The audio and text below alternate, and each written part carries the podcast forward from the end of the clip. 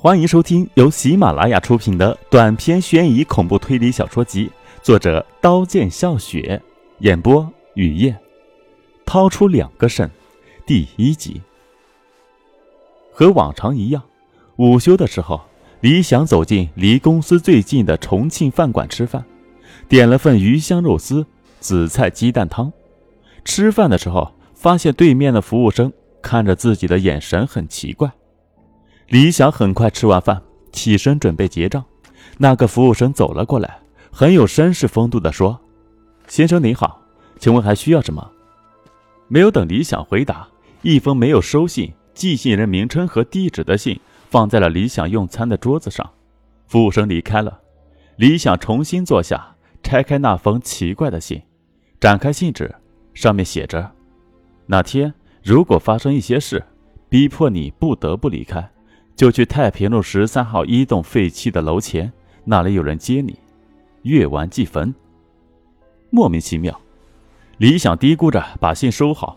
结账的时候问服务生：“他是新来的吧？”他今天上午上的班，在这打小时工。李想连声嗷嗷的结了账，在回公司的路上，脑海始终被刚才发生的这件事占据。那个服务生三十来岁，不像服务人员，脸上写满疲惫、沧桑。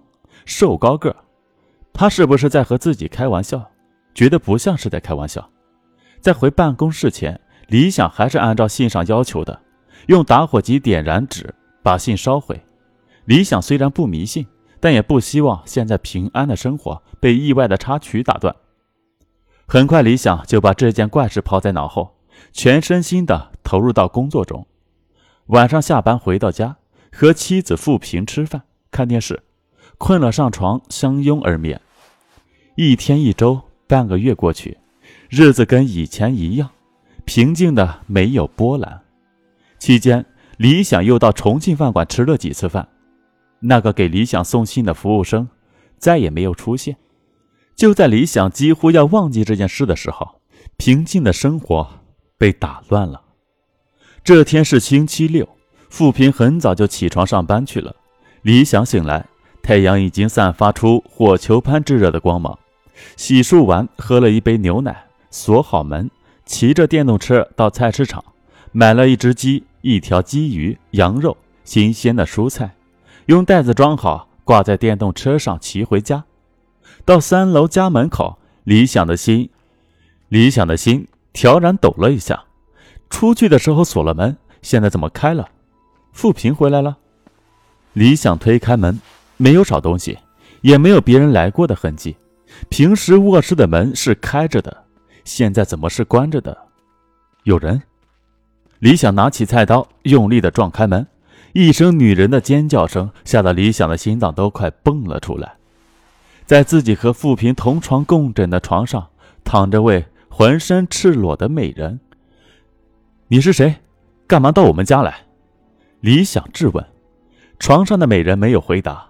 他的身体如蛇滑动几下，理想的菜刀就掉到地板上，清澈的口水从后嘴唇边流了出来，因受惊苍白的脸瞬间涨得通红。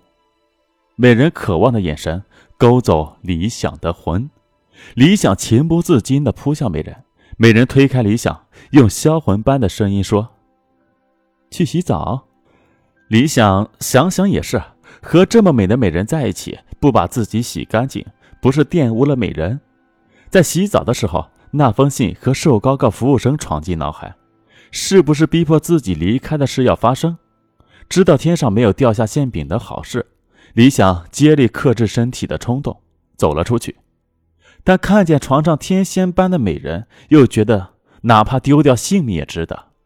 李想仅有的理智失去，扑向美人，不断亲吻。抚摸进入美人，美人的呻吟让理想达到一波波欲生欲死的高潮，在无数次交缠、融合、分开，又交合之后，理想像是同大海搏斗的精疲力尽的人，倒在宽大的床上一动也不动。正午的阳光挂到西边，理想一个鲤鱼打挺，从宽大的床上坐起，快速穿好衣裤，示意美人也起来。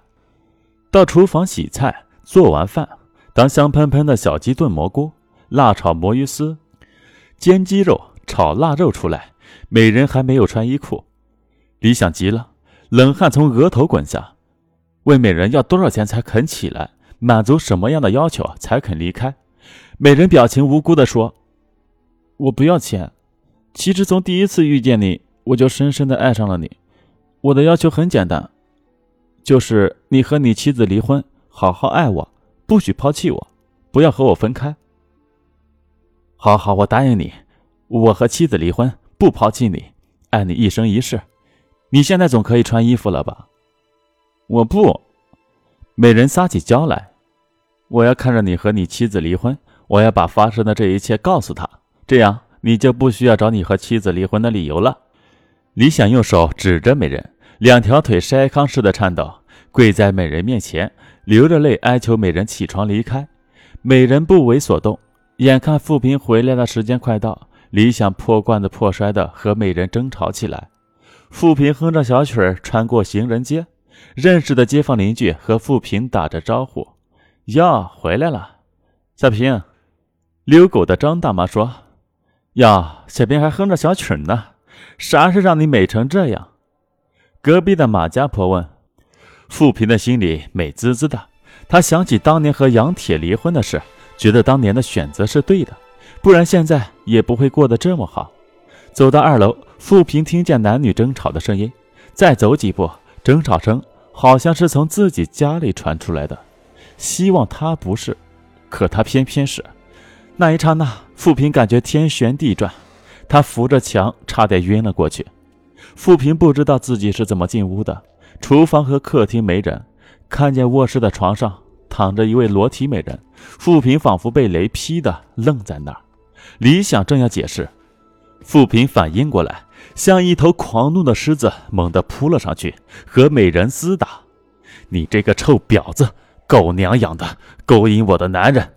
边打边骂，女人也不示弱。李想劝架，两面受到攻击，打着打着，三个人打到阳台。富平被美人逼到阳台角，阳台角后是三层高楼，还打不打？告诉你，你男人早就不爱你了，他现在爱的是我。他把我带回家炖小鸡蘑菇、辣炒魔芋丝，就是趁吃这顿饭的时候向你提出离婚。富平的精神快崩溃，转身哭哭啼啼地问李想为什么要这样。李想冲上去想把富平拽下来，美人冲上去推了一把。富平就发出平生未有过的叫声，从三楼坠到街上，一声沉闷的声音响起。富平就像青蛙趴在街上，血从身体流出，朝四周蔓延。富平的叫声引来众人围观。李想指着美人质问：“为什么要这样做？你这个杀人凶手！”美人的眼神闪过一丝慌乱，随即又镇定，回到卧室，不紧不慢地穿好衣服。漫不经心地说：“谁证明他是我推下去的？明明是你！你早对你妻子怀恨在心，用我做诱饵向你妻子提出离婚，然后你们争吵。我亲眼看见是你把他推下去的，你才是杀人凶手。”美人走到门口，又说：“如果不想被抓住的话，赶快逃吧。”李想幡然醒悟：人虽然不是自己推下去的，但是现在就是跳进黄河也洗不清。想到那封神秘的信，仿佛抓住救命的稻草，慌乱的收拾衣物，冲到街上，拦住了一辆出租车。二十几分钟后到目的地，柏油路在前面不断延伸，两旁是荒芜的杂草。离公路二十米左右，果然有一栋废弃的楼。